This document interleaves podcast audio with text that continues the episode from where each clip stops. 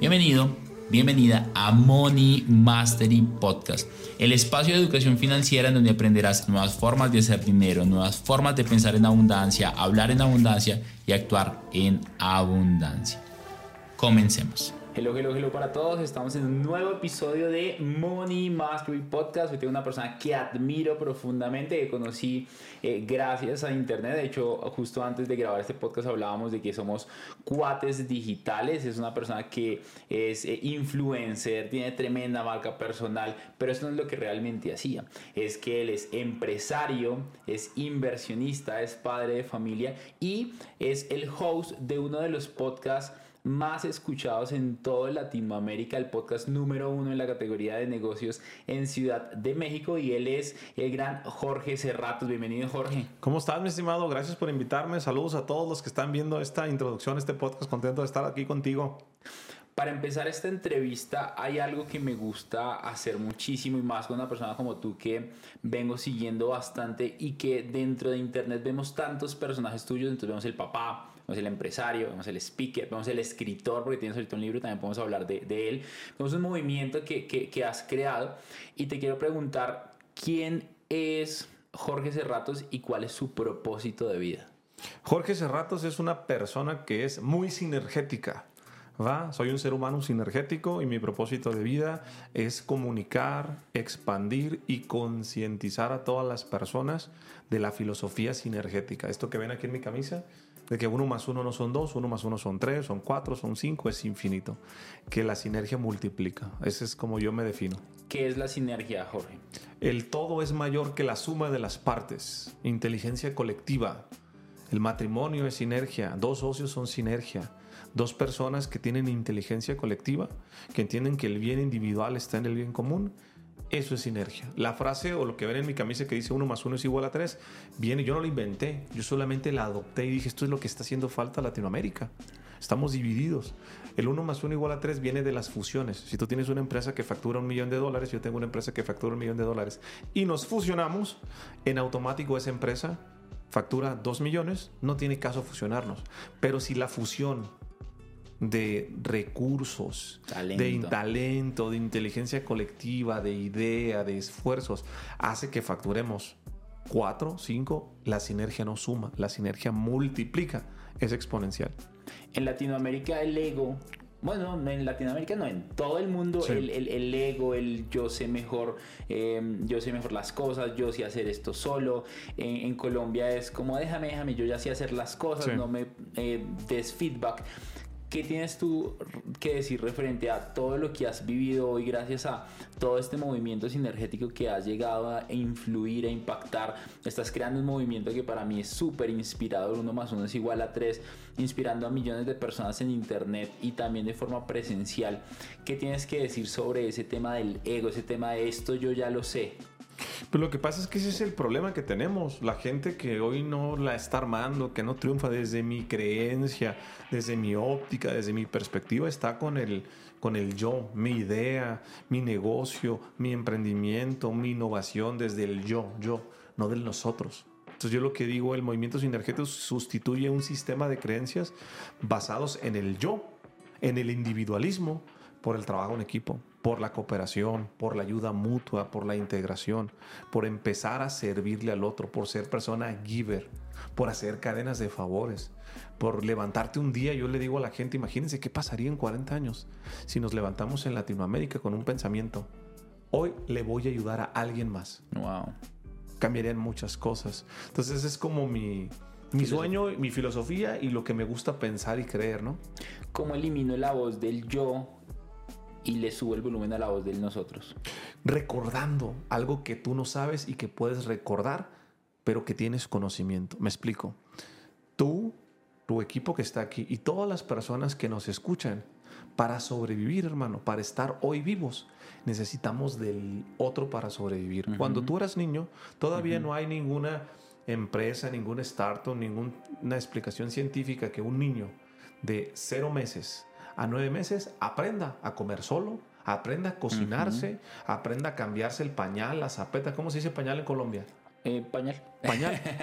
Va, tal cual. Aprenda No, no, no, no aprendes. Claro, no. Necesitas de la mamá, del papá, de un internado, de, la, de alguien, pero necesitas. Para sobrevivir a la era de hielo, lo que nos hizo sobrevivir al ser humano, tú no podías cazar un mamut solo. Tenías que hacer equipo. Ujú. Entonces, cuando empezamos a conocer la historia, lo que nos dividió fue la agricultura. Empezaste a plantar. Dices, ya no necesito ser nómada, esto es mío. Y como es mío, lo defiendo. Y Ah. mato inclusive por una tierra. Y entonces empezamos a cambiar ese sistema de creencias, pero lo que nos hace sobrevivir. ¿Qué pasa cuando hay un terremoto? Y se nos hablan del corazón, todo mundo ayuda. Sí. Porque la única forma de levantarte de un terremoto, si es un país poderoso, necesitas del otro. Ujú. Entonces es solamente volverte consciente, ¿va? Que yo, y hay frases de deportistas y hay miles de ejemplos que te puedo dar aquí durante dos horas. Michael Jordan decía, el talento gana partidos, el equipo gana campeonatos. Claro. Tú no puedes tener un podcast sin equipo, yo no puedo tener un podcast sin De equipo. acuerdo. El talento es más importante, no el equipo. Equipo, equipo.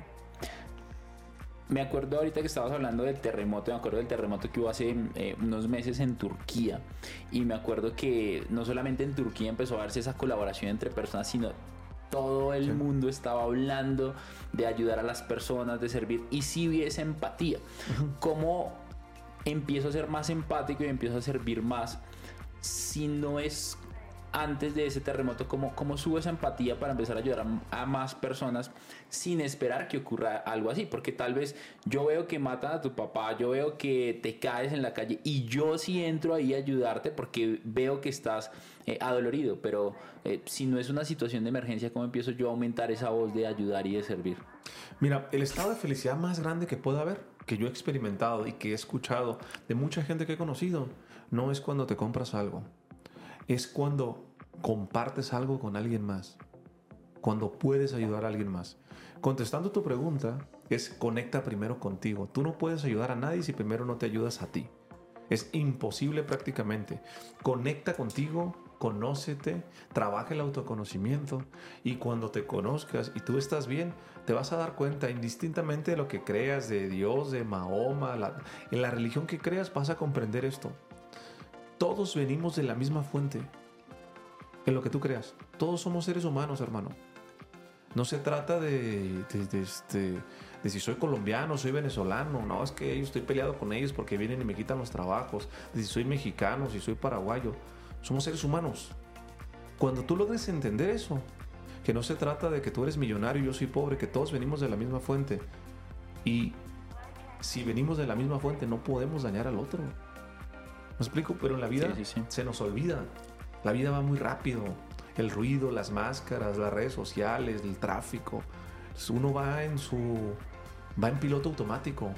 Cuando tú trabajas la espiritualidad, el desarrollo personal, el crecimiento personal y entiendes que tu mundo interior refleja tu mundo exterior, vas a comprender que si el otro está mejor y si yo le ayudo y creo un ecosistema de crecimiento, me va a ir mejor a mí. Por ejemplo, yo soy bien convenenciero. Te voy a poner un ejemplo. ¿Con ver en qué? Convenenciero. ¿Y eso es? Convenenciero, tradu- necesito mi traductor aquí. Gio. Convenenciero es una persona. ¿Cuál será? Ahorita vamos a hacer la tra- Que busca su bien. Ok. Sí. Que busco mi bien. Es una persona que, que no ando viendo buscando cuál es mi bienestar. Sin embargo, soy una persona sinergética. Entonces, yo, por ejemplo, a mí me gusta ayudar a los niños en internados, en albergues, en hospicios. Y es lo que voy a hacer de aquí hasta que me muera. Y voy a hacer una fundación unicornio. Yo no quiero tener una empresa unicornio que valga mil millones de dólares. Yo quiero tener una fundación unicornio que ayude, va, mil millones de dólares en fundación. La gente, hermano, está haciendo dinero para 10, 20 generaciones. El mundo no aguanta 10, 20 generaciones. Nos va a llevar la chingada al ritmo que vamos. Entonces, yo, a mí me, me gusta pensar así. ¿Qué pasaría si yo ayudo niños en internados, en México, en Latinoamérica, y ese niño a la vuelta de 25 años se vuelve un genio Wow. y descubre, no lo sé, cómo parar la contaminación, cómo quitarle la sal al mar que se nos está acabando el agua, y por eso nos salvamos. Para mí eso es ser sinergia. Y tú dices, sí, el problema es que a mí ahorita no me beneficia, yo me voy a morir, pero le va a beneficiar a mis hijos, a mis nietos. Eso es ser convenenciero. Si la gente empezara a pensar en el largo plazo, nos iría mejor a todos. ¿Qué hacen los gobiernos de Latinoamérica? Llegan, tengo cuatro años, tengo seis años, a chingarme toda la lana que pueda. Toda la que pueda. Ese es el tema, mentalidad de corto plazo. Tres formas que le dirías a las personas para que empezaran a ayudar más que tú hoy haces para servir y para ser más sinergético. Lo primero es, vuélvete consciente. Antes de ayudar, vuélvete consciente que compartir es bueno. Mi hija Jimenita tiene cuatro años y ella ha entendido.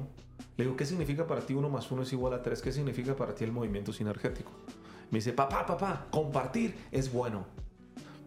Yo digo, tú que hablas de números y que sabes de finanzas, a mí me vale madre, hermano, que mi hija no sepa sumar. Ahora que entra a la primaria y diga que uno más uno es tres, le van a regañar. claro. Pero mi hija ha aprendido lo más valioso de la vida. Aprendido a compartir. Ok. Entonces, vuélvete consciente de lo que es el movimiento sinergético, lo que es ser sinergético. No tienes que decir que me conoces ni nada. Tres acciones puntuales. Tienes que levantarte todos los días con una intención y decir, yo no soy perfecto, ¿eh? Me levanto a veces enojado, cansado, tengo un carácter fuerte, soy una persona extremadamente competitiva, soy demasiado enfocado, trincado y a veces dejo de ver la vida y las personas por lo que yo estoy. Haciendo esta aclaración, pero siempre me digo esto. Levántate todos los días y di, hoy le ayudo a alguien más. ¿Cómo le voy a ayudar a alguien más? Hoy le voy a dar un saludo a un seguidor, hoy le voy a sonreír a la persona de al lado, hoy voy a apoyar a alguien con una beca, hoy voy a darle a dar un abrazo. Levántate todos los días y ayúdale a alguien más. Eso es lo primero. Lo segundo, vuélvete consciente y repítete que tú puedes hacer la diferencia para alguien más.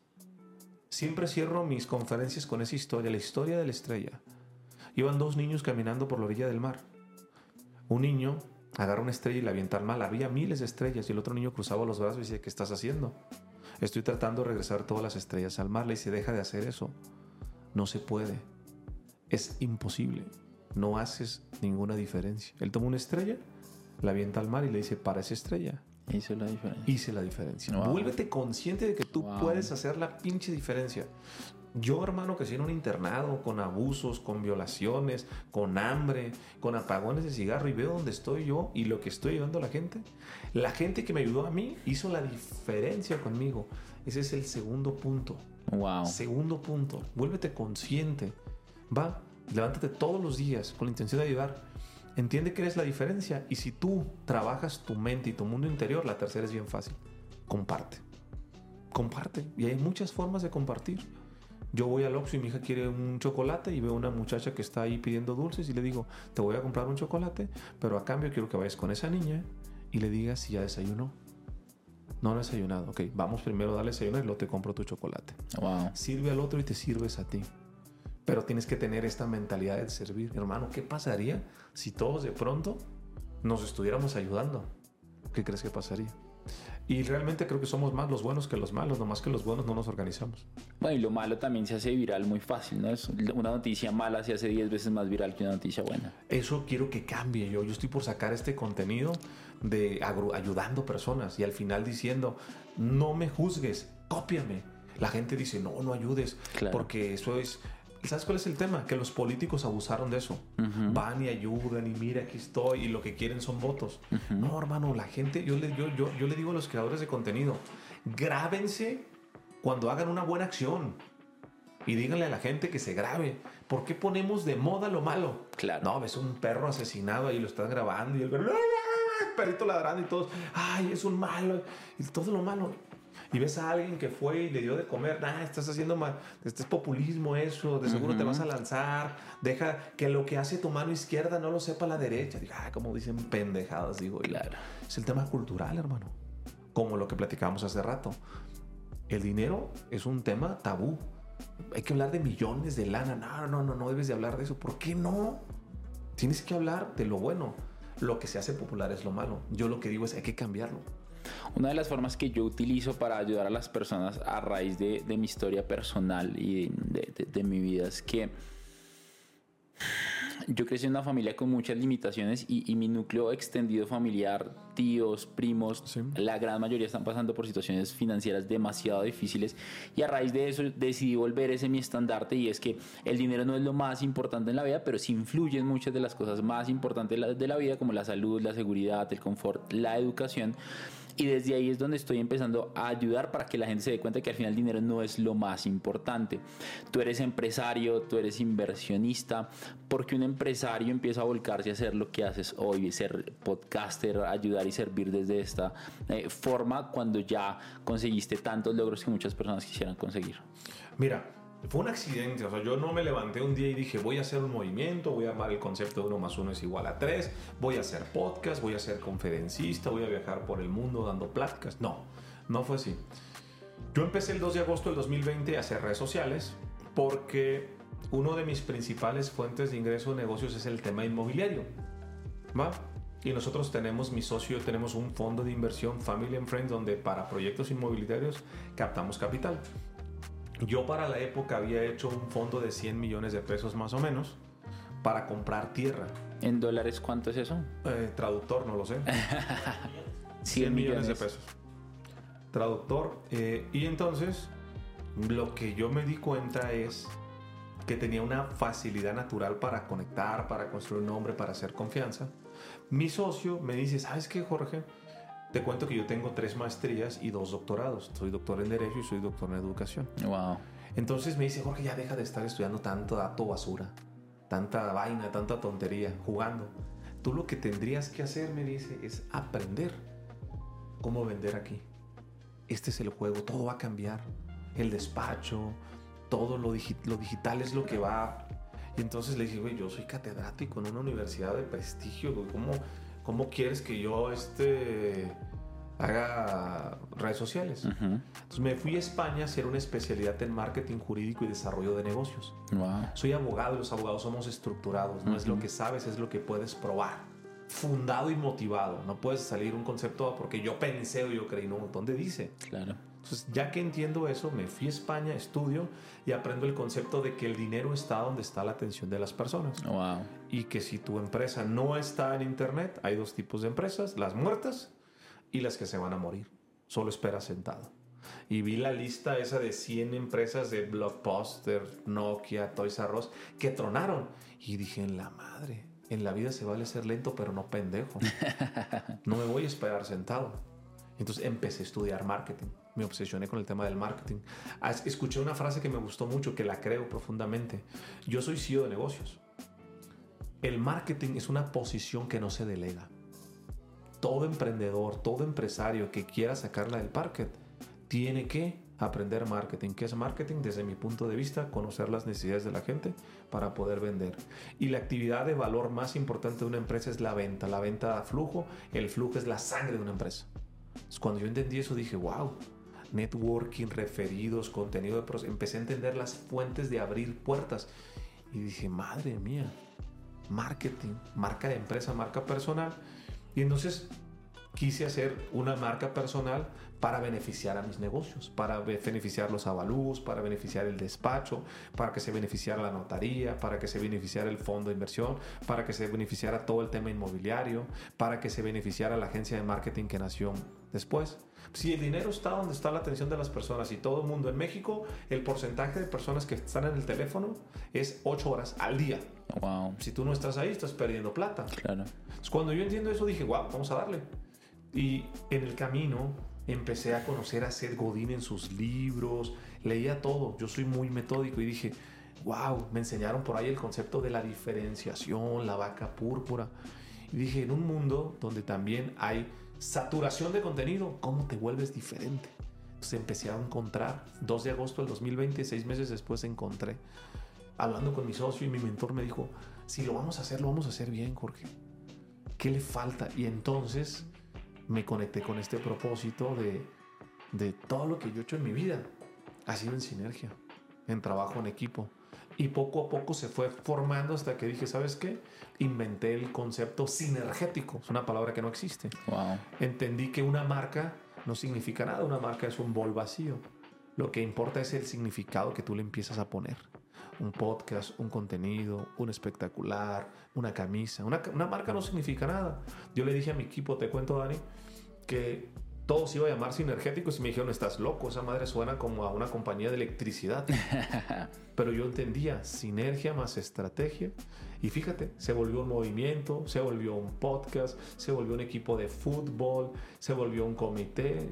Es, es increíble lo que se va a volver el movimiento sinergético.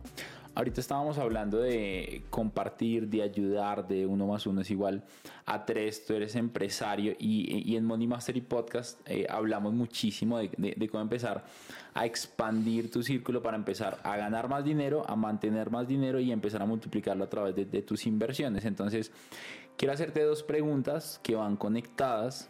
Una es para llegar a la pregunta que te quiero hacer y es cómo empiezas a conectar con personas de éxito que te pueden expandir el contexto, que te pueden dar la mano, que te pueden servir de diferentes maneras, porque hoy de pronto haciendo lo que haces es mucho más sencillo, porque la viralidad que tienes en redes sociales te permite eh, que conectes con más personas. Gracias a eso también pudimos conectar nosotros en este momento, entonces la gente dice, ah, no, pues para Jorge no mames, está buenísimo, obviamente este men es súper fácil que conecte con cualquier persona, sin embargo yo soy alguien de a pie o soy un emprendedor o soy un empleado ¿Cómo puedo empezar a conectar con más personas para solamente para expandir el contexto, para, para aprender más? No importa el contexto en el que tú estés, de hecho yo lo digo mucho en mis conferencias, yo no escogí ni el contexto ni la genética. No nací, yo no elegí nacer en un país tercermundista o que mi mamá me dejara a los seis años en un internado o no conocer a mi papá. Un internado es como un orfanato. Un orfanato, un albergue. Te cuento la historia. Me dejaron a los seis años. Estuve nueve años en el internado, luego me aventé seis años en pandilla. Hoy tengo 42 amigos que están muertos, hermano. Yo no debería estar aquí. Te pongo este precedente porque sí, es bien fácil. Ah, Jorge es mm. empresario, tiene contacto y es fácil. Te voy a explicar cómo está el asunto. Tú no eliges contexto ni genética pero yo creo que siempre vas a poder elegir tu mentalidad. Tu mentalidad protagónica, tu mentalidad ganadora. Eso es lo primero. Adoptar una mentalidad ganadora. Sin eso no se puede hacer nada. Ya que adoptas una mentalidad ganadora, ¿qué es lo que tienes que hacer? Hay un concepto que yo le llamo la madre lodia, que en los libros de negocios se llama capital social. Nos han dicho que tenemos tres tipos de capital. El capital financiero o económico. Dinero llama dinero. ¿Va? El capital intelectual el que es muy inteligente y estudia mucho le va bien, pero muy poca gente sabe manejar el capital social, la cantidad, la calidad y la categoría de tus relaciones. Pregunto siempre, Dani, en las conferencias. ¿Quién de aquí levante la mano? Tiene muchos conocidos, tiene muchos contactos. Todo el mundo levanta la mano. ¿Quién de aquí tiene muchos millones de pesos y ya consiguió todos sus proyectos? Y todo el mundo mira. Wow. la respuesta es sencilla. Conoces cantidad de personas. No calidad y categoría. Y el juego está en conocer a la gente correcta. ¿Cómo se conoce a la gente correcta si no tienes el contexto idóneo? Claro. Ah, bueno, empiezas de menos a más. Estoy yo en el internado y el internado era un internado católico. Y cuando yo me doy cuenta, y además déjame aclarar esto, ojo, ¿eh? yo creo que todo el mundo tiene un don. Mi don es el capital social. Mi don son las relaciones. ¿va? Yo soy muy malo para muchas cosas, pero la verdad, a mí las relaciones se me dan pero me volví consciente hasta los treinta y tantos años de que ese era mi poder y ahora lo exploto. ¿Hoy tienes cuántos años? 38 años.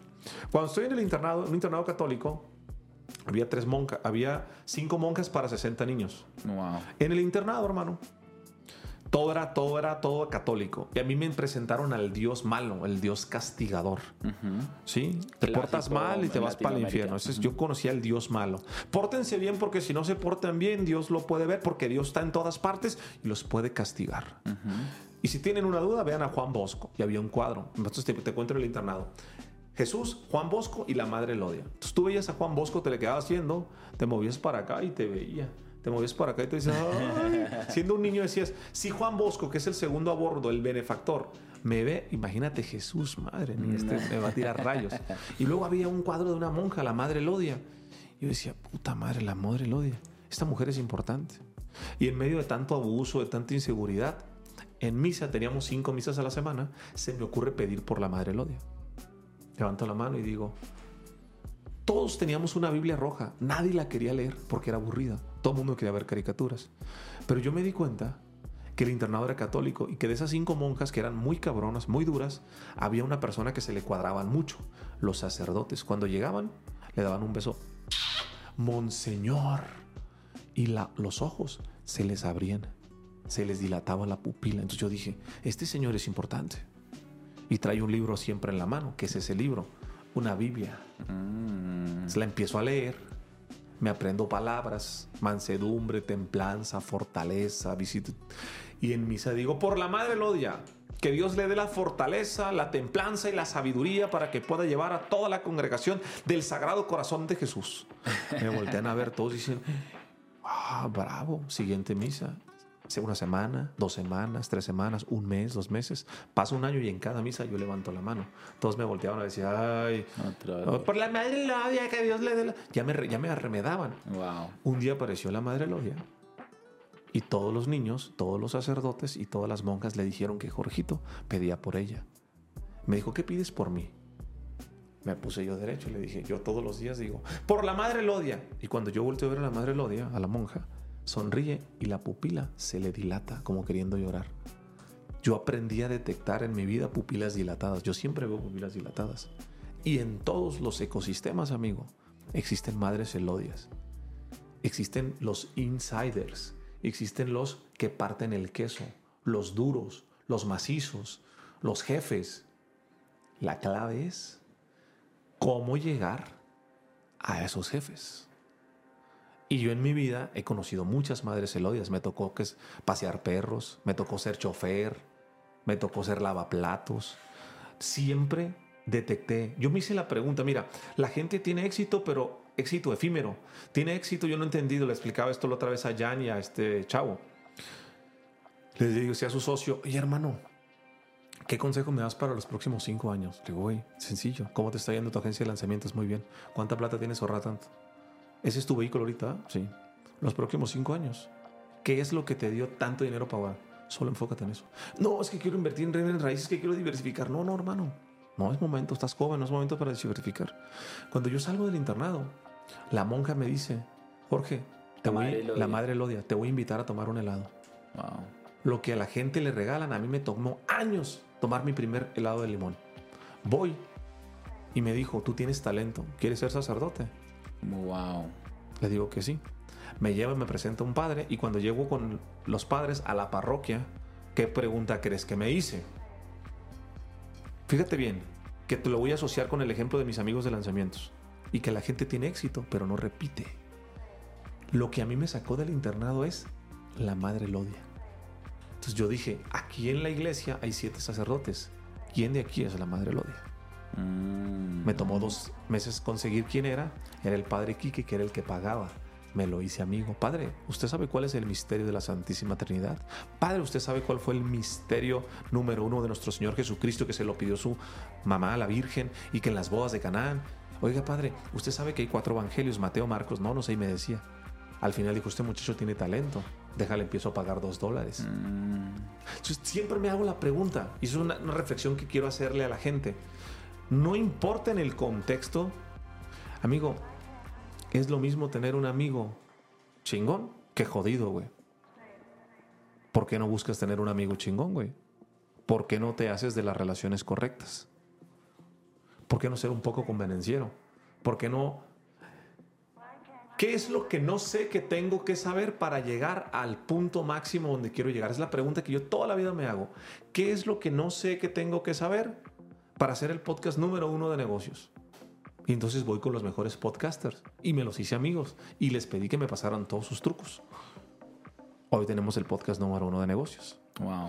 ¿Qué es lo que no sé que tengo que saber para ser uno de los mejores conferencistas?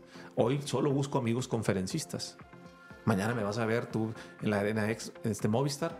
Todo el día voy a ver las conferencias, ta, ta, ta, y voy a aprender y anotando. Y aprendo y aprendo. ¿Qué es lo que no sé que tengo que saber para saber cómo invertir mi dinero tener? Pues, pues me voy a buscar hacer amigos, voy a estar en programas de gente que ya lo hizo. Siempre me hago esa pregunta. Entonces sé identificar muy bien las madres elodias. Si pudiéramos hacer un círculo aquí, la literatura nos dice que en todos los ecosistemas, en la política hay un ecosistema, en el fútbol hay un ecosistema, en la escuela hay un ecosistema, en el trabajo un ecosistema. Todos los ecosistemas tienen tres tipos de personas. Los insiders, que son los la élite, hermano, los que nacieron tercera generación. Dime un apellido aquí chingón de Colombia que todo el mundo conozca, que sean los ricos, los, duros. Los santos. Ah, hermano, Hoy nació el nieto de los santos. Ese güey le va a tocar en la vida, hermano, ser un insider. Y la gente va a querer llegar a él. Y él se va a poner cerrado porque todo el mundo va a querer un favor de él. Los insiders son personas que todo el mundo está viendo, que todo el mundo quiere acceder a ellos. Todo el mundo quiere con ellos. ¿Sale? ¿Por qué? Porque dominan el ecosistema. ¿Cómo se llama el presidente o la presidenta de Colombia? Gustavo Petro. ¿Quién crees que es el máximo insider de la política en este país? El presidente. Punto. Nadie tiene más poder que él. Político. ¿Sí? ¿Quién es el...? Yo me acuerdo de Radamel Falcao en sus tiempos. ¿Quién es más famoso? Me acuerdo de este James. James. James. Sí, James. ¿Va? Ok. ¿Quién es el que mueve el fútbol? Él, él es el... El ícono. Entonces, entonces, imagínate que hoy quieres entrevistar al futbolista más famoso de Colombia y eso te va a traer mucha gente. La pregunta es, en el ecosistema está el insider, está él. él no, es muy difícil llegar a él, pero hay vehículos. Existen los conectores del ecosistema. Los conectores son los que pueden llegar al insider y existen los miembros del ecosistema. Los miembros del ecosistema pertenecen al ecosistema, es decir, están en política, por ponerte el ejemplo, están en fútbol, pero no tienen contacto con el insider, tienen contacto con el conector y el conector con el insider. Error. Todo el mundo ve al insider y quiere llegar con él y cuando me puedo tomar una foto, oiga, me te doy una tarjeta y son bien tontos para hacer un pitch. Entonces yo analizo y digo, yo quiero llegar al insider y digo, ok, ¿qué le importa ese insider? Mm, vaya, vaya. Tiene dos hijas, es mandilón, no es mandilón. ¿Qué es Le mandilón? gusta. Mandilón es que lo manda su mujer. Ok. Sí, que su mujer tiene la última palabra en la casa. ¿Ok? Como tú comprenderás, que soy yo soy muy mandilón. ¿Va? En mi mujer se hace. En mi Ok. casa se hace lo que mi mujer diga. Va. Eh, entonces empiezo a analizar, le gusta el fútbol, qué miedos tiene, cómo estuvo su infancia, empiezo a tener información y empiezo a detectar quién, quiénes son las personas que están al lado. ¿Sí me explico? Entonces digo, ok, voy a ponerte un ejemplo. Ayer estaba este, viendo, llegué a Bogotá porque quiero hacer, este, voy a tener una conferencia el miércoles. Dije, me voy a quedar el jueves para hacer este, conferencias. Entonces dije, ¿con quién puedo grabar podcast? Entonces dije, a ver, colombianos, colombianos. Yo soy fan de Yokoi Kenji, me gusta mucho su contenido. Y yo tengo un podcast poderoso y tengo redes fuertes como para escribirle, oye Yokoi, ¿cómo estás? Qué gusto saludarte, tengo un podcast. Pero lo que yo hice es agarrar a Yokoi, que es el insider dentro de un ecosistema de conferencias, él es muy fuerte. Creo que debe ser el mejor conferencista colombiano que tienen hoy. Seguro debe ser el mejor. Por sí, mucho. Por mucho. Y entonces me pregunto y digo, ¿cuántas personas sigue? Y de las personas que sigue, digo, ¿a quién puedo llegar? Y detecté a cinco. Y les dije al mismo tiempo, oigan, diga, preséntemelo, ¿no? No, que ya estoy, ya está en Miami, ya no está en Bogotá. Ah, ok, bueno, pues voy a Miami. Pero te fijas, es un ejemplo simple, claro y simple de lo que no busco llegar al insider, busco cómo llegar Para presentarlo de una a forma un miembro presenten de una forma o a un insider. Sí, correcto. Busco cómo colgarme. Hay una percepción, te voy a explicar cuál es el error de las relaciones. Hay una percepción en Latinoamérica que colgarse es malo. No, es que se está colgando, es que eso es como de estafador y como son artimañas. Te voy a poner un ejemplo. ¿Tú crees en Dios? Sí. ¿Te conoces la historia de Jesucristo? Que lo crucificaron a los 33 años. Ajá. Sí, que lo bautizó Juan Bautista. Ajá. ¿Conoces esa historia? Bueno, Sí, sí, la gente conoce la historia. Resucitó al tercer día. Ajá. Bueno, cuando él vino a este mundo, hace 2033 años, y empezó a predicar para que le creyeran, él decía, mi padre que está en los cielos, y yo no, yo no, a mí no me mandaron, yo he sido enviado. Él necesitó transferencia de autoridad. Él necesitó colgarse de su papá. Yo le digo a la gente que dice, es que yo puedo solo, es que yo no me lo pido ayuda a nadie. Wow. Digo, no me seas cabrón, güey. Le digo, si Jesucristo se colgó de su jefe, le digo, ¿tú quién te crees, güey, para decir que tú solo puedes? No mames. Entonces, ese es el ejemplo. Todos necesitamos colgarnos de alguien. Y a veces, yo toda mi vida busqué madres elodias.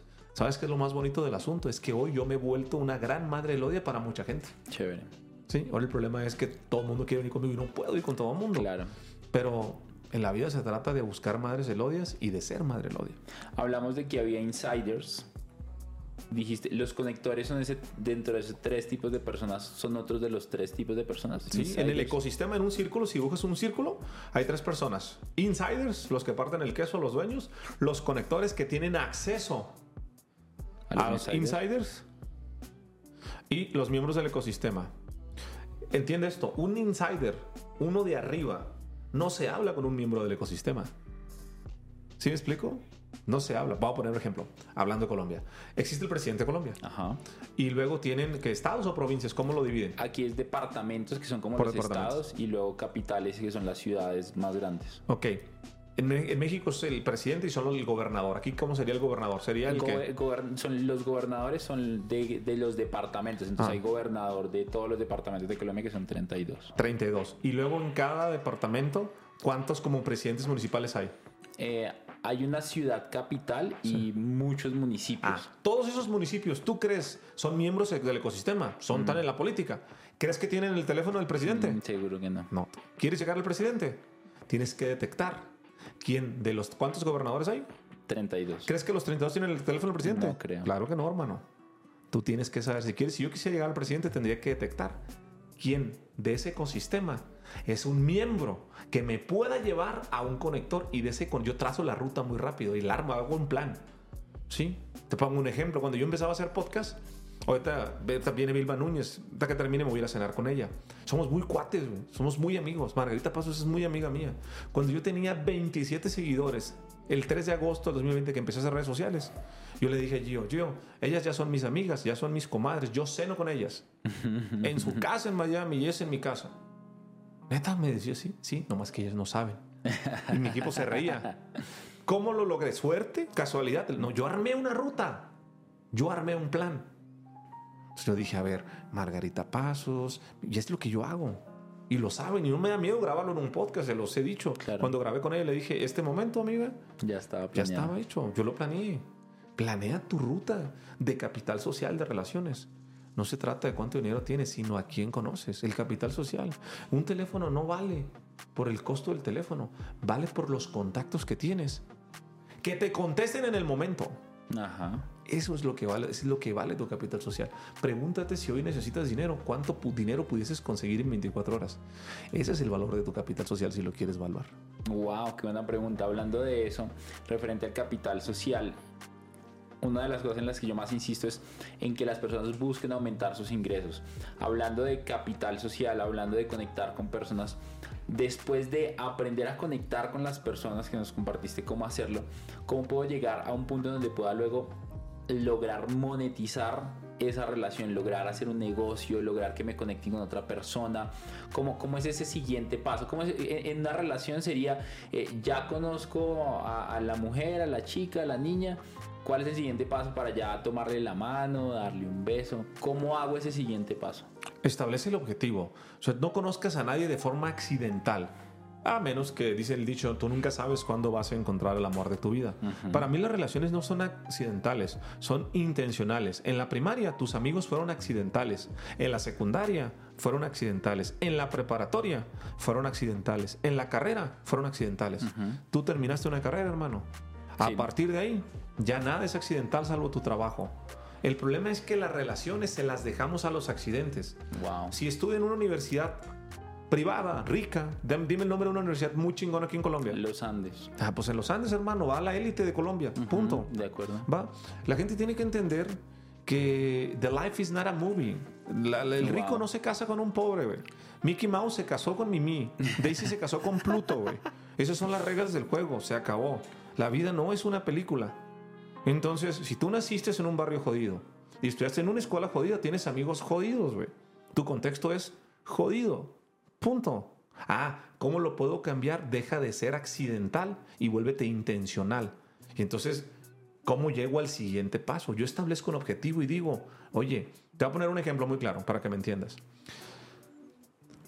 Yo, cuando tuve 32 años, me hice mi primer piñata, mi piñata de las tortugas ninja. Wow. Yo nunca tuve una piñata de niño. Ya a mis 32 años ya tenía lana, güey. Y tenía mucho hambre de reconocimiento, que la gente dijera, Jorge es chingón, ya tiene lana, ya triunfó. Hice una piñata de las tortugas ninja, pedí que me llevaran botargas, brincolines, mariachi, norteño, comida a tres tiempos. Hice un pinche fiestón, no más grande que la boda. Invité a los clientes que tengo en el despacho, a socios, las señoras de dinero, a todo mundo invité. Yo quería que fueran y que vieran que ya había lana. Cuando yo estoy en la fiesta, ¿sabes lo que es un futbolito? Ta, Claro, ta, ta. el pequeño sí. Bueno, me prestan un futbolito porque contrato varios brincolines. Se llega la hora del mariachi, ran, musicón. Y me percato que había cerca de 28, 30, 32 empresarios, amigos, todos jugando futbolito bañados en sudor. Ta, ta, ta. Yo nunca jugué futbolito porque crecí en un internado y eso era del diablo. Wow. Entonces yo digo, ¿qué pedo? ¿Por qué están acá? Si acá el mariachi está y cuesta mucho. Yo me senté en la silla, me frustro y digo, ah, pagué un dineral por la fiesta y por lo único que no pagué, todo el mundo está jugando. Chingado. Y luego entendí, ahí fue cuando me volví consciente de, de mi superpoder. Me volví conscientemente competente. Dije, Wow. güey, y si me compro un futbolito y lo pongo en mi casa y aprendo a jugar con tutoriales de YouTube, fui con mi esposa y le dije, amor, quítate las uñas, vamos a jugar futbolito. ¿Qué te pasa? Le digo, amor, ¿qué bolsa quieres? Te compro lo que quieras, aprende a jugar futbolito. Dos meses aprendimos a jugar futbolito. Yo me di cuenta que las señoras y los señores, las señoras estaban enojados porque los maridos no querían bailar por estar jugando futbolito y acá estaba la música. Es fácil. La mejor forma de crear relaciones es pertenecer a un ecosistema o crear un ecosistema. Lo que te voy a decir es muy fuerte a continuación. ¿eh? Espero que esto no lo saquen de contexto, pero lo que te digo es muy fuerte. Hay gente, amigo, que se vuelve cristiana solo para estar con gente de lana. Tengo unos amigos que se acaban de Wow. meter al Opus Dei a los legionarios de Cristo. ¿Sabes por qué? Porque allá adentro hay, gente, con dinero. dinero. Porque hay que pertenecer a un ecosistema. Están. Si te- la gente lo escucha y dice, ay, está mal. No, Claro. están provocando sus relaciones. Métete a la mayor cantidad de ecosistemas. Pero la pregunta que tú me hiciste fue la siguiente. Y te contesto con esta historia y con esta conclusión. Yo aprendí a jugar futbolito con mi esposa y durante tres años hicimos torneos de futbolito en la terraza de mi casa. Tú sabes lo que es un funnel. Wow. Atención, interés, deseo y acción. Creé un funnel que de ahí me salieron infinidad de negocios. Nunca vendí. Solo conecté gente. Pasaron todos los empresarios por mi casa. Porque detecté qué es lo que le gustaba a la gente. ¿Crees que lo hice a lo pendejo o a lo tonto? No, había un objetivo. Conocer a gente de dinero, conocer a empresarios, conocer a gente que tiene la mentalidad correcta. Y por consiguiente, pues algo se me pegó. Somos el promedio de las cinco personas que nos rodean. Entonces, ahora sí, ¿cómo te contesto esta pregunta? Establece un objetivo. ¿Cómo das el siguiente paso y el siguiente? A diferencia de que el amor se va dando y que sientes bonito. No. O sea, yo, yo creo que dice un, dice un Walter Rizzo, me gusta mucho, una reflexión, dice, la gente se está divorciando porque no elige bien. Se deja llevar. Yo escogí a mi esposa. Yo quería una mujer de familia. Yo, yo sabía los atributos que quería la persona con la que quería que fuera la madre de mis hijos. Yo tuve muchas novias, muchas mujeres. Pero yo sabía con quién me quería casar. No, la gente se, permite que te presenten en el trabajo, se gustaron las hormonas, la química, mamá, mamá, hicimos el delicioso, nos encantamos, enamoramientos y nos casamos y al rato se divorcian porque los objetivos no eran los mismos. El juego se llama establece tu objetivo, ¿qué quieres en la vida? ¿Qué te importa a ti? Y cuando determinas yo quiero ser esto, papá, ahora sí, voy y busco el ecosistema donde me va a llegar a mi siguiente nivel. Entonces ahí todo es natural. Pero tienes que tener tu objetivo muy claro, no es como una serie de pasos. Tu objetivo, yo quiero ser un conferencista grande, tengo que hacerme amigo de los mejores conferencistas. Punto. Tengo que meterme a todos los ecosistemas donde se certifican conferencistas. Así de sencillo. En el momento en el que empiezas a establecer estos objetivos de empezar a conectar con personas súper tesas, súper cracks y- y empezar a crecer, eh, me gustaría que nos compartieras qué buscas tú aprender de ellos de acuerdo a lo que tú estás buscando en el objetivo. Entonces ahorita estabas hablando del tema de ser conferencistas, pero todos los conferencistas, aunque sean copias de Tony Robbins o copias de Alex Day o de Gran Cardón, siempre tienen cosas eh, diferentes. Entonces, dentro de lo que tú te estableces de conectar con alguno de ellos, ¿qué objetivo te estableces aprender? Tengo una mentalidad de crecimiento constante. Yo creo que la vida se vive en modo aprendiz. Entonces, acuérdate que yo no sé qué es lo que le voy a aprender a la persona, pero sí me rijo bajo un principio. El alumno no aprende del maestro que no admira. Analiza esto. Y todas las personas que nos están escuchando, tú nunca le vas a aprender nada a nadie que primeramente no lo admires. Esto aplica para padres, para jefes, para todos. Para tú aprenderle a alguien algo y estar dispuesto a escucharle y ponerle atención es porque lo admiras. Entonces, yo primero tengo que admirar a la persona. Admiro a este conferencista, admiro al doctor Camilo Cruz, admiro al doctor César Lozano, admiro a Daniel Javif, admiro a Alex Day, admiro a Margarita Pasos, admiro a Yoko Kenji. Los, yo los admiro. Tienen años dando conferencias. Entonces, yo me siento y digo, ¿qué es lo que no sé que tengo que saber para aprender? Entonces, Nunca voy y le digo, oye, ¿cuánto dura una conferencia? ¿Qué es una diapositiva? No. ¿Qué es lo que no sé que tengo que saber, amiga, para tener tus resultados? Y te sorprenderías las respuestas que te van a dar. Lo otro es simplemente observar, observar y te vas a dar cuenta. ¿va? Porque los seres humanos no somos tontos, no somos pendejos, nos hacemos pendejos. Pero tú sabes lo que tienes y lo que no tienes. Y cuando lo tienes, va, lo identificas en el otro. Y cuando no lo tienes, también dices, eso no lo tengo, eso que hizo es muy bueno. Mira cómo se paró la gente, mira cómo hizo esto. Yo tengo que aprender eso. ¿Y qué haces? Tu repetición es tu reputación. Empiezas a repetir y empiezas a repetir y empiezas a repetir. Empiezas a hacer canso. Mira, hace poco entrevisté a alguien en el podcast que me dice, yo toda mi vida he sido tonto, Jorge. Wow. Y tú eres tonto también. Acabo de Sí, me dice. Los tontos hacemos caso. Yo leo un libro, enseño un concepto y lo aplico. Yo veo un conferencista y me dice algo y le creo. Yo me hice millonario porque toda mi vida fui tonto. Todo lo que me dijeron hice caso, lo creí. La gente inteligente le enseñas algo y dice, no, no es así porque tal persona dice que es así. No, eso no es así. Yo prefiero ser tonto que ser inteligente. Vivir en modo aprendiz. Jorge, ¿Cómo administras eh, los recursos, el dinero con tu esposa? Ahorita decíamos el, el chiste de que, que, soy mandilón, pero al final también creo muchísimo en el valor de la familia, porque yo crecí con una familia que estuvo unida, por supuesto con un montón de retos. Sin embargo, sí soy un fiel creyente que crecer en familia es muy poderoso. Y yo veo tu relación con tu esposa, veo eh, tus hijos y digo como, wow, es inspirador para mí eso y quiero aprender más de eso cómo administran los recursos, cómo administran el dinero eh, eh, en tu casa, en tu hogar. Mira, en México hay una frase que me encanta que dice, a las mujeres ni todo el amor, ni todo el dinero, ¿no? que tu mujer nunca sepa cuánto ganas. Mira, en mi anillo, yo tengo ocho años de casado y aquí hay una leyenda que la gente no alcanza a ver, pero este es mi anillo de casado que nunca me quito, solo que me meto una alberca porque se me sale. Y la leyenda de mi anillo dice, somos uno solo. El día que yo me casé entendí una cosa, amigo. Somos uno solo. La sinergia más poderosa que tengo con Ana es, es eso. Somos uno solo. ¿Cómo administro mis recursos? ¿Cómo administro todo? Mi esposa sabe absolutamente todo lo que gano, en dónde lo tengo.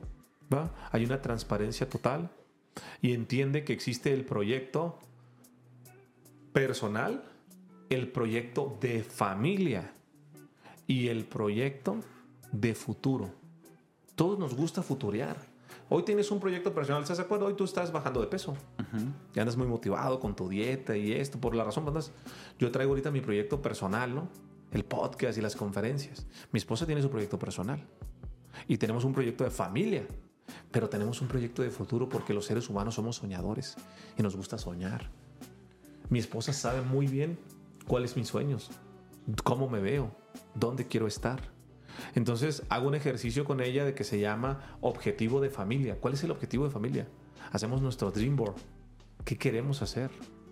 ¿Cómo nos vemos en 10 años? ¿Cuáles son los objetivos generales del matrimonio? ¿Cuáles son los objetivos específicos? ¿Cuáles son los macrociclos? ¿Cuáles son los nanociclos que tenemos para el matrimonio? Lo cuadramos, lo estructuramos, le digo, yo veo esto. Yo hago una carta con ella. Cuando empecé a hacer redes, le dije, amor, mira esta carta, aquí está. El día que tú me saques esta tarjeta rota, yo, yo no dejo, no vuelvo a hacer una conferencia, yo no salgo de mi casa y me quedo solamente en los negocios. El día que tú me digas, me haces falta, yo dejo todo esto de podcast, todo esto que estamos haciendo en Colombia, quién sabe cuántos kilómetros de distancia, para grabar, para hacer conferencias, para llevar movimiento. Porque yo no voy a ser incongruente ayudando a otros cuando primero está mi familia. Wow. Entonces, es lo que yo hago con mi familia. Tengo mucha comunicación con mi esposa, eh, soy muy mandilón, hacemos, hablamos de las cosas que la gente no quiere hablar. Mi esposa a veces se incomoda. Por ejemplo, ahora nos fuimos un crucero por Alaska y hice un ritual. Le dije, vamos a hablar de la muerte. ¿Qué pasaría? Y le hice un plan amor, mañana me pegó un paro cardíaco. ¿Qué harías? Platícame tu plan. He trabajado mucho en mi vida, tengo muchas propiedades, afortunadamente tengo rentas, tengo libertad financiera, pero estaba muy jodido. Si tú te llegas a quedar sin lana, para mí sería muy frustrante, le digo. ¿Cuál es tu plan? Entonces empezamos, no, no hables de eso, ¿no? Porque quiero saber cuál es tu plan. Claro. ¿Qué harías? ¿Te van a dar seguros de esto? ¿Tendrías rendimientos cinco años sin nada? ¿Y ¿Qué venderías? ¿Qué propiedad? No, están, porque esa no, esa propiedad te da rentas. Le dije qué propiedad vender, qué no, qué ser estratégico. Si tú haces las cosas bien, amor, no tienes que trabajar toda tu vida. Pues te explico y empezó a llorar y, me- y al final me dijo, gracias, Jorge. Esa es la relación que yo tengo con mi esposa. De hablarlo así tan, tan, tan abruptamente. ¿Cuál sería la primera conversación que debería tener una pareja que recién se casa respecto al dinero, inversiones? Peor escenario. El Peor escenario. ¿Cuál es el peor escenario? Va. Tal cual. Pues No hay otra. Es, vamos a analizar el peor escenario. Eh, Casados, todo es bonito. En la juventud, todo es- ¿Cuál es el peor escenario? Oye, ¿qué pasa si me quedo sin lana? ¿Qué pasa si me quedo sin trabajo? ¿Qué pasa si tenemos dos, tres hijos? ¿Qué pasa si tenemos un hijo con discapacidad? ¿Qué pasa si esto? Empiezas a hacer los ejercicios.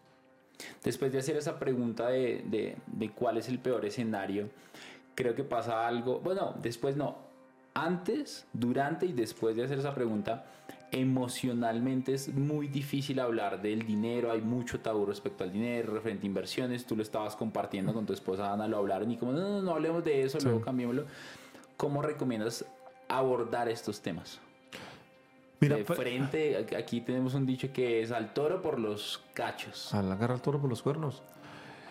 Hay que hacernos la pregunta honesta. La gente no se conoce, hermano. ¿Quiero un matrimonio para un rato o neta me quiero casar para toda la vida? Te voy a poner un ejemplo. Yo sí tengo algo bien claro. En la vida me voy a equivocar en muchas cosas, pero yo siempre tuve muy claro. Yo no tuve papá y mi mamá no creció conmigo. Yo tengo que ser buen papá. Yo tengo que ser buen esposo. Yo quiero tener una familia. Yo elijo tener una familia. Y es un pedo. La sociedad más complicada que hay es el matrimonio. Es complicado, es duro. La gente no lo habla, hermano. Tú no eres casado. Tú tienes novia. Sí. 32 años. Novia. Es una chulada, güey. Bonito. Lo peor que te puede pasar ahorita en la consecuencia con tu novia. Guapa, tú guapo. Les va bien. De pronto, tú- los problemas que luego uno tiene en el noviazgo es que tu mujer anda en tus días. Y no pueden tener el delicioso, no pueden tener ese porque anda en sus días y tú andas con ganas. Esos son mis pedos, esos son mis pedos, güey. Claro. Pues sí, pero de ahí fuera, pues a dónde van, entonces vamos de vacaciones, todo es bonito. ¿no? Casado, güey, te quiero ver con la cuarentena, güey. Como hombre, si quieres ser fiel, 40 días sin picar, sin coger, sin tener sexo. Es un pedo, hermano. Wow. Depresión postparto, ¿no sabes qué es? Las mujeres saben que es una depresión postparto, mi respeto para las mujeres. Wow. Que tres meses no tengas delicioso porque no se le antoja, porque tiene que tomar pastillas, porque le pasan un tema químico bien cabrón, bien fuerte. Ay, güey, nacen los hijos, no duerme bien, cambia, te cambian a tu mujer, vamos cambiando. Entonces, el reto, hermano, es que te tienes que enamorar de la misma mujer todos los días, todas las semanas, todos los meses. En el noviazgo, tú y tu novio son uno. En el matrimonio va a cambiar bien, cabrón, hermano. Y entonces la gente dice, ya me la cambiaron. Entonces, ahí te va lo más poderoso que he aprendido esto. Yo decido enamorarme de la Darla, hermano. Mira, hay un doctor en Austin, Texas. No digo su nombre, lo voy a inventar. Le voy a poner doctor Raúl, es un gran amigo mío. Y un día le dije, oiga, doctor, usted yo lo considero 50 años.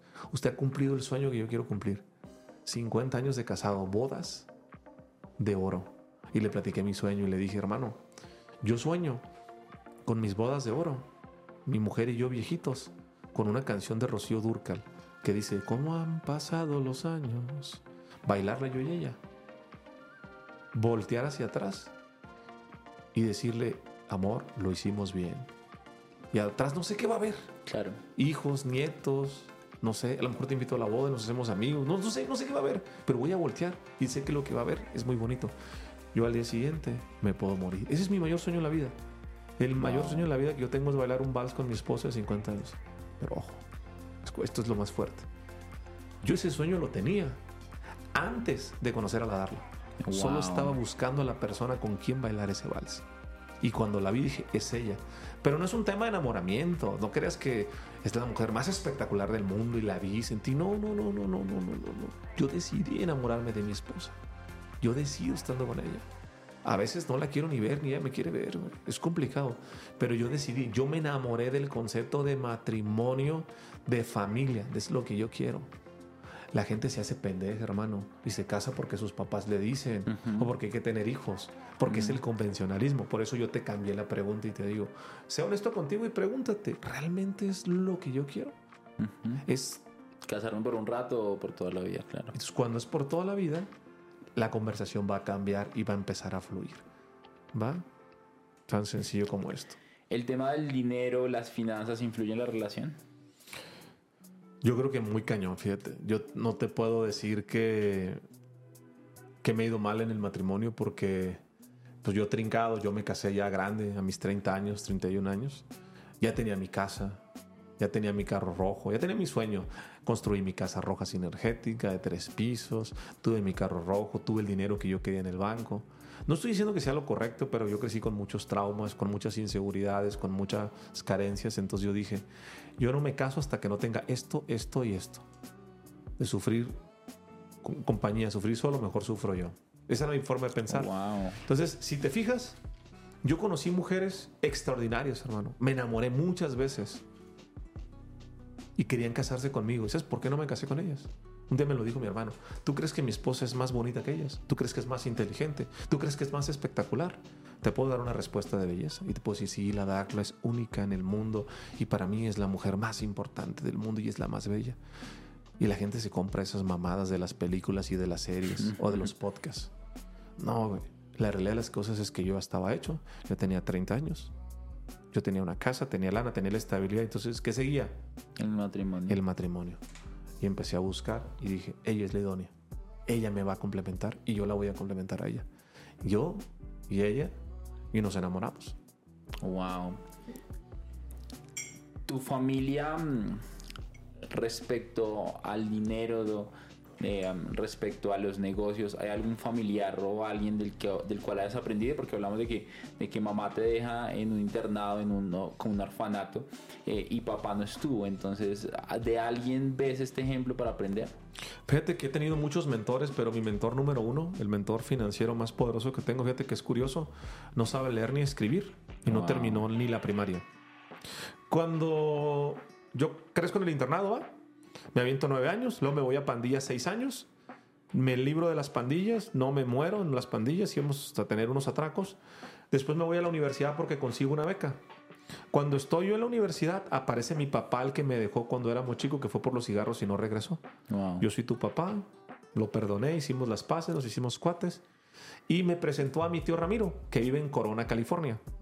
Mi tío Ramiro siempre tuvo la visión entre todos los 18 hermanos que son, de que un profesionista hace ratos estudiara. Él decía, 100 para uno y uno para 100. Si uno estudia, todos van. Pero nadie quiso estudiar, todo el mundo son taqueros. Tengo como 115 primos hermanos y el que más estudió terminó la primaria y la secundaria. Cuando mi tío Ramiro me conoce, va a enseñar y me dice, no, tú eres ratos. Y me empieza a apoyar. Me empieza a apoyar y me empieza a enseñar conceptos tengo muchos conceptos que me ayudaron a mí a hacer riqueza. Te pongo el ejemplo. Me voy yo a Estados Unidos, saco mi visa y en las vacaciones yo trabajo. En diciembre trabajo temporadas de noviembre, diciembre en los árboles de Navidad. Para los gringos, para los americanos, es toda una tradición comprar un árbol de Navidad. Va el abuelo, todo el mundo lo escoge. Yo trabajo de lunes a sábado. Con ese dinero me puedo mantener un semestre en la universidad. Trabajo de 8 a 10 de la noche. El sábado cuando salgo a las ya tarde me habla mi tío Ramiro y me dice, sobrinazo. Así habla. ¿Qué vas a hacer mañana, sobrinazo? No, pues mañana voy a ir a la plaza con Lalo, el hijo del padre. Ok. Me salió un, chamita para ti. ¿Quieres venir? Sí. Voy a su casa. Él hace eventos para compañías de tacos. Pélate los nopales y todo el día trabajando con él. Llega a la noche. Me dice, bueno, antes de darte raite para que mañana vayas a camellar, a trabajar te voy a pagar 300 dólares y me da un paconón de billetes de 1, de 5, de 20. Y yo lo cuento y lo cuento y eran 100 dólares. Sobrinazo, le voy a pagar 300 dólares y me dice por qué hay 300 dólares. Puta, no, no sé. Wow. Y los cuento y los cuento como media hora y no doy con bola. No entiendo. Sobrino, ¿sabes o no sabes? No, te voy a preguntar. ¿Qué hubieses hecho mañana domingo? No, pues mañana domingo vivir con Lalo. ¿A dónde ibas a ir? Este, pues iba a la plaza. ¿Y qué hubieras comprado? No, pues quería unos tenis de, unos Nike Jordan porque yo jugaba básquetbol en la universidad. ¿Y qué más hubieras no comer? ¿Cuánto te hubieras gastado, sobrinazo? No, pues como 200 dólares. ¿Cuánto ganaste en la semana? Pues me pagaron 800 dólares, sobrino. 800 dólares, sí, y empieza, se ríe, pero siempre me, le llama cantinflear. Te estoy pagando 100 dólares ahorita. y 200 que te ahorré. Tú mañana vas a amanecer el lunes con 900 dólares en la bolsa en una semana. Wow. Si no hubieses venido conmigo, hubieses amanecido con 600 dólares. Wow. Sobrino, tienes que aprender esto. El dinero, para hacer dinero, no se trata de cuánto dinero ganas. Se trata de qué haces con el tiempo que te queda después que ganaste esa plata. Mi tío Ramiro trabajó muchos años en el roof, en la construcción, y los fines de semana, durante 15 años, se dedicó a hacer eventos. Nunca tuvo tiempo para gastar el dinero. Y mi tío tiene una frase que yo te la puedo decir en verdad. Tú ya me viste como trabajo y todo. ¿Tú crees que yo tengo tiempo de gastarme el dinero que hago? No, no hay tanto tiempo. No tengo tiempo para gastarme. Yo aprendí esa regla. En el dinero, que no te sobre tanto tiempo para gastarte la plata. Cuando estás en crecimiento. Cuando estás, acuérdate de las etapas. Primavera, verano, otoño, invierno. Todas las personas, primavera, tus 0 a tus 20 años. Verano, tus 20 a tus 40 años. Otoño 40 60, invierno de 60 a 80. Mi, mi postura es llegar en un buen otoño y en un buen invierno.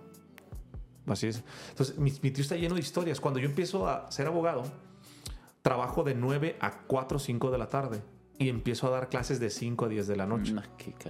No es lo que me pagaran dando clases, sino que toda la plata que empiezo a hacer en el despacho, voy a dar clases y las clases me pagaban, no lo sé, 20 dólares la hora. 20, 100 dólares en un día. Y luego empiezo a subir 500 dólares en un día. Pero no era. La gente, el rector me decía, ¿por qué no vas por los cheques en seis meses? Porque yo no lo hacía por lo que me pagaran. Me apasiona dar clases. Yo lo hacía porque si no, hubieran dado de mamador en el club de golf, jugando tenis o en otras cosas. Entonces, mis primeros 10 años me enfoqué solo a one thing, trabajar y que no me quedara tiempo. Entonces, mi tío Ramiro tiene historias, por ejemplo, cómo me enseñó mi tío el efecto del apalancamiento. Cuando tuve mi primer carro de 400 dólares, en aquellos años un, el dólar valía 10 pesos mexicanos. Un tanque de gasolina se llenaba con 20 dólares. Era muy poco. Wow. Hoy un tanque de gasolina en México se llena con 70, 80 dólares. Ajá. En aquel entonces era con 20 dólares. Mi primer carro de 400 dólares, una mortera, un Chrysler Reliant año 88, o bote pateado le llamaban, estaba muy feo. Y me dice mi tío, sobrino, ¿con cuánto se llena tu tanque de gasolina? Con 20 dólares, ok. Vas a ir con tu tía Toñita y le vas a pedir 20 dólares prestados. Ok. ¿Qué? Vas a llenar el tanque de gasolina. Ya lo llenaba. A la semana vas a ir con Ricardo y le vas a pedir 40 dólares prestados. Vas a agarrar 20 y le vas a pagar a tu tía Toñita. Ok. ¿Y qué voy a hacer con los 20 que me sobran? Vas a poner gasolina la siguiente semana. A la tercera semana vas a ir con tu tío Heriberto y le vas a pedir 60 dólares. Vas a pagarle a tu tía Toñita y le vas a pagar. Y vas a pagar 20 de la gasolina. Y luego vas a ir con el juez Adán Pelayo a pedirle 80 dólares. Vas a pagar 60 a tu Heriberto y vas a poner 20 de gasolina. Así, en un mes pusiste gasolina con dinero ajeno. ¿Y luego qué voy a hacer? ¿Cómo así? En un mes, con una semana, vas a venir conmigo a trabajar y te voy a pagar 100 dólares. Ok. Yo dije, tío, no sea pendejo. ¿Por qué no me da usted los 100 dólares? Los meto me- en un cajón y semana a semana voy pagando y no molesto gente. Ajá. Y me dice, no, porque no vas a entender lo más valioso. Un hombre en las finanzas vale por tres cosas.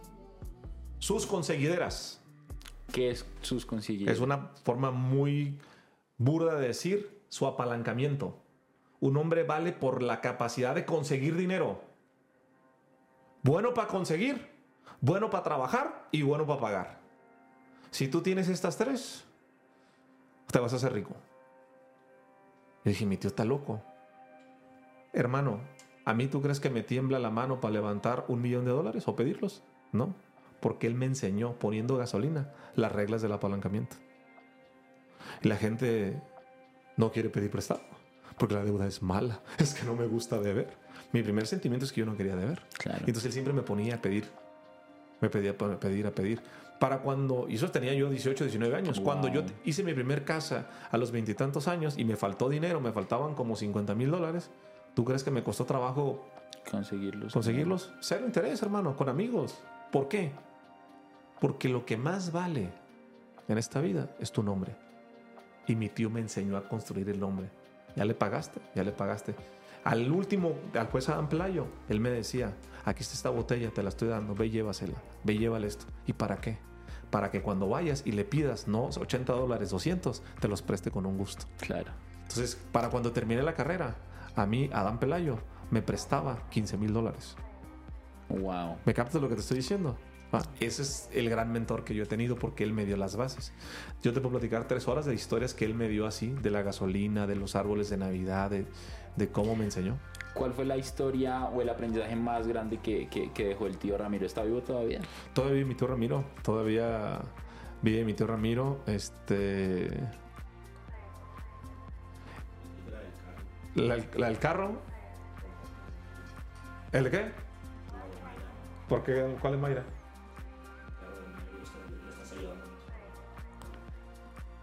Mi tío Ramiro fue un gran sinergético y fue un visionario porque el aprendizaje más grande yo creo que él me enseñó las bases de la filosofía sinergética. Porque mi tío me dijo, yo te voy a ayudar, sobrinazo. Ja, ja, ja. Mi sobrinazo, que rack X, dice, tiene cayó en blandito. A veces trabajábamos hasta 13 horas y no me daba de comer. Y me decía, para que, pa que aprendas, mi cabrón, a trabajar. Me dijo, yo te voy a ayudar. Solo te voy a pedir una cosa a cambio. No quiero que me pagues a mí. Quiero que cuando te vaya bien, porque te vaya bien, le regreses la copa a alguien más. Ayudes a tus hermanos. Yo a mis hermanos los conocí cuando tenía 18, 19 años. Wow. Mi hermano Carlos terminó la licenciatura, terminó una maestría y iba a hacer un doctorado. Yo se lo pagué. Wow. Mi hermana Mayra es abogada, es mi asistente, estudió por mí. Mis primos hermanos, todos querían ser taqueros. ¿Hoy qué crees que quieren ser? Hoy todos quieren ser profesionistas. Mi tío Ramiro cambió a la familia apostándole a una persona. Eso es hacer la diferencia, es apostarle a alguien. ¿Va? Y en el largo plazo mi tío no lo ha visto, pero antes de que yo llegara, no es cierto, antes de que mi tío Ramiro hiciera este plan, no había cerratos profesionistas. En 15 años va a haber más de 30 cerratos profesionistas. Estamos cambiando nuestro contexto desde que una persona hizo un acto profundo de bondad. Hoy a mí me gusta comprarles carros a mis hermanos. Le apoyé a mi hermana para que comprara su camioneta del año.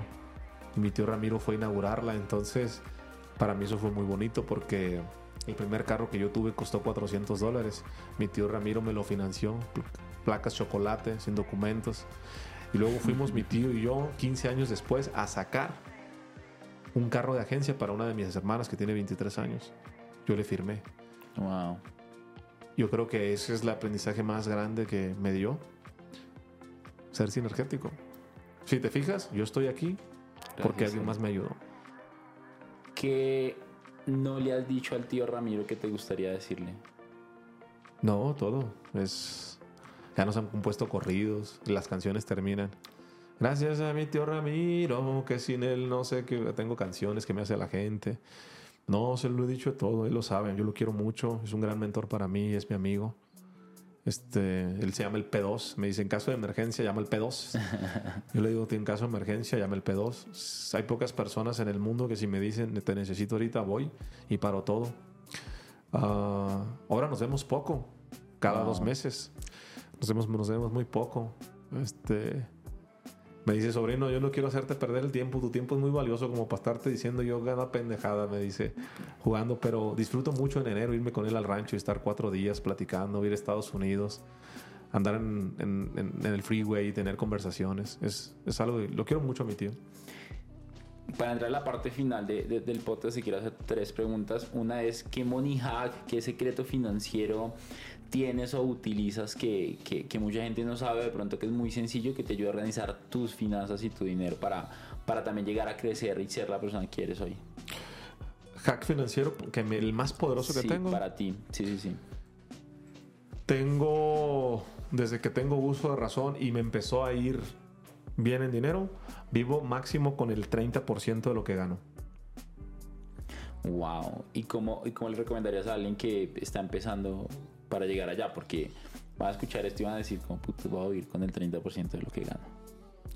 Póntelo de objetivo. En algún momento a mí me tomó conseguirlo desde que empecé a trabajar a los 15, 16 años. Lo logré hasta los 26 o 27 años, pero lo tenía claro. La cosa es que la gente empieza a ganar lana y empieza a gastar más dinero. Va. Yo no subí mi estilo de vida, no subí mi estilo de vida. Yo, por ejemplo, yo tenía para comprarme un Mercedes un BMW, un carro lujo, y traía un Nissan Tida de 100 mil pesos y podía traer un carro de un millón de pesos. Dije, no, pero un carro es una herramienta que pone dinero en mi bolsa, que me ayuda a hacer embargos, que me traslada. Yo no andaba dando papaya en los antros. ¿Me explico? Dice, no, no, no, no. Me voy a... ¿Qué cotorro puedo hacer mis amigos en los antros y la fiesta y reventando botellas de champán? Y dice, no. Yo con 200 pesos hago unos camarones empanizados, cocino y les digo, todos vénganse aquí a la cruda, vénganse las morros aquí, aquí sacamos la guitarrita. Siempre me forcé a ganar desde que ganaba poco dinero esto poco a poco. Yo me permito cada cinco años dar un nivel de vida. A mis 25, a mis 30, a mis 35, a mis 40. Estoy un poquito asustadón porque a los 40... que viene? Le, le, voy a subir. O sea, le voy a subir sabroso. ¿Va? Pero los últimos cinco años he podido subirle y no le subo. Entonces todo lo clavo, todo lo clavo, todo lo clavo. Creo que hay, hay un libro que yo le recomiendo mucho a la gente. ¿Va? Para la gente que va a tirar hate por este clip. Yo les diría, si te consideras tan listo, lee un libro que se llama Mentalidad Millonaria. Y luego vienes y me tiras hate. ¿Va? Para que entiendas cómo puedes cambiar el tema de la mente. Es, la mente es poderosa, es una mente grande de crear significados y si lo empiezas a visualizar y a creer, empieza a suceder. Si lo ves desde, desde esta óptica, mis 38 años, y hablando de un micrófono y una cámara, pues suena hasta falso, no suena hasta raro, suena como, ¿cómo me vienes a decir esto a mí si yo estoy jodido y gano el mínimo? Y, Sí, tienes una mentalidad de víctima. Pásate a la mentalidad protagónica, empieza a trabajar, empieza a cultivar. O sea, no es casualidad que yo tenga tantos estudios, que haya estudiado tanto, que haya tenido tanta conexión. Y entonces de pronto llega un negocio que dices, madre mía, esto pensé que no iba a ganar en toda una vida. Pasa y le pasa a la gente. Y la gente que está escuchando, eh, todos nos puede pasar. ¿Cuál es el autor del libro? Eh, no recuerdo el autor del libro, pero es muy famoso. Es, muy famoso. Ah, ¿El, de Los secretos de la mente millonaria de T. Becker de pronto? Sí, sí, sí, más que es eso. Eh, um, ¿Cuál ha sido la mejor inversión que has hecho de menos de 100 dólares? Ay, caray, esa es una muy buena pregunta. ¿Cuál sería la mejor inversión? No, pero el futbolito me costó 7 mil pesos. La mejor inversión que he hecho es comprar un futbolito de 300 dólares. Que la tengo muy, muy clara. Wow. ¿Qué pregunta no te has hecho que quisieras hacerte? Muchas, pero aún no las sé. En el camino las voy a encontrar. Me hago las preguntas siempre. Pero. Pero hoy no tengo una pregunta que no me he hecho. Que me quisiera hacer. Tal vez en una semana te lo diré, pero soy, me gusta mucho, yo me muevo mucho por la teoría de los escenarios, siempre me voy. ¿Y qué pasa si me infarto? ¿Y qué pasa si esto? que ya cuando lo puedo trabajar, ya lo suelto. Pero me gusta mucho hacerme preguntas. Mi regla de vida es qué es lo que no sé que tengo que saber. Siempre estoy preguntando. Pero en este momento me he preguntado, la última gran pregunta que me hice es, ¿qué haría mi mujer si me carga la chingada, si yo me muero con todos los bienes? ¿Sabría cómo administrarlos? Y dije, no sabe. Déjale enseño cómo trabajar mi muerte. ¿Qué vender? Le hice un tema. A ese tipo de preguntas me hago. ¿Qué te gustaría que la gente te dijera que casi no te dicen? ¿Qué me gustaría que la gente me dijera? Que casi no me dice.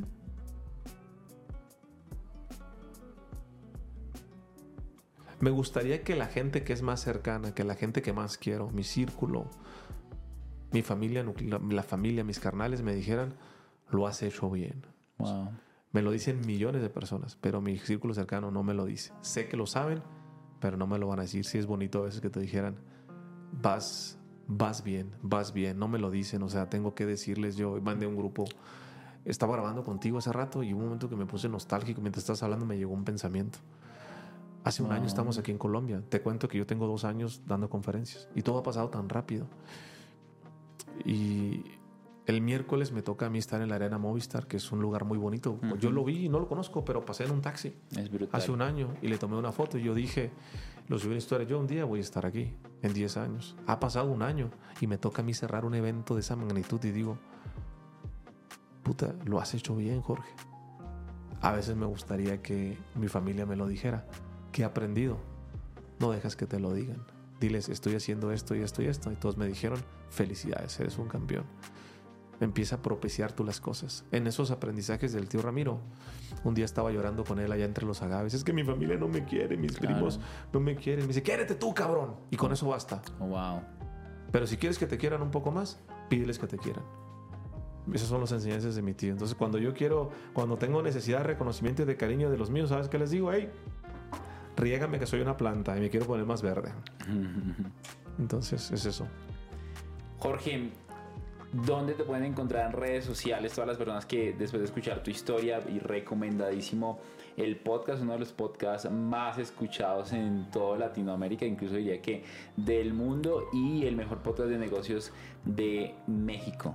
Pues es muy fácil, pónganle Jorge Cerratos con ese de sopita o me pueden seguir en Sinergéticos, tengo dos tipos de redes, no hay pierde porque donde vean un monito ahí que se parece a este con una camisa de uno más uno igual a tres que no me quito, ahí estoy yo. Ahí me pueden seguir, ahí pueden mandarme un saludo que me vieron en el podcast y echamos cotorreo.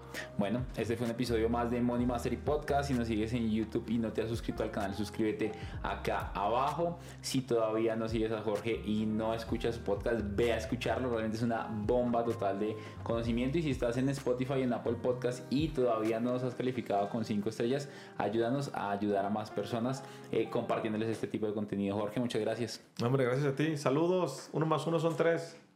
Un abrazo enorme comprométete a escuchar uno o dos podcasts de estos diarios y te prometo que tu libertad financiera va a estar a la vuelta de la esquina. Si no la tienes y si ya la tienes, vas a crecer a otro nivel financiero con ayuda de este podcast. Gracias por permitirme inspirarte.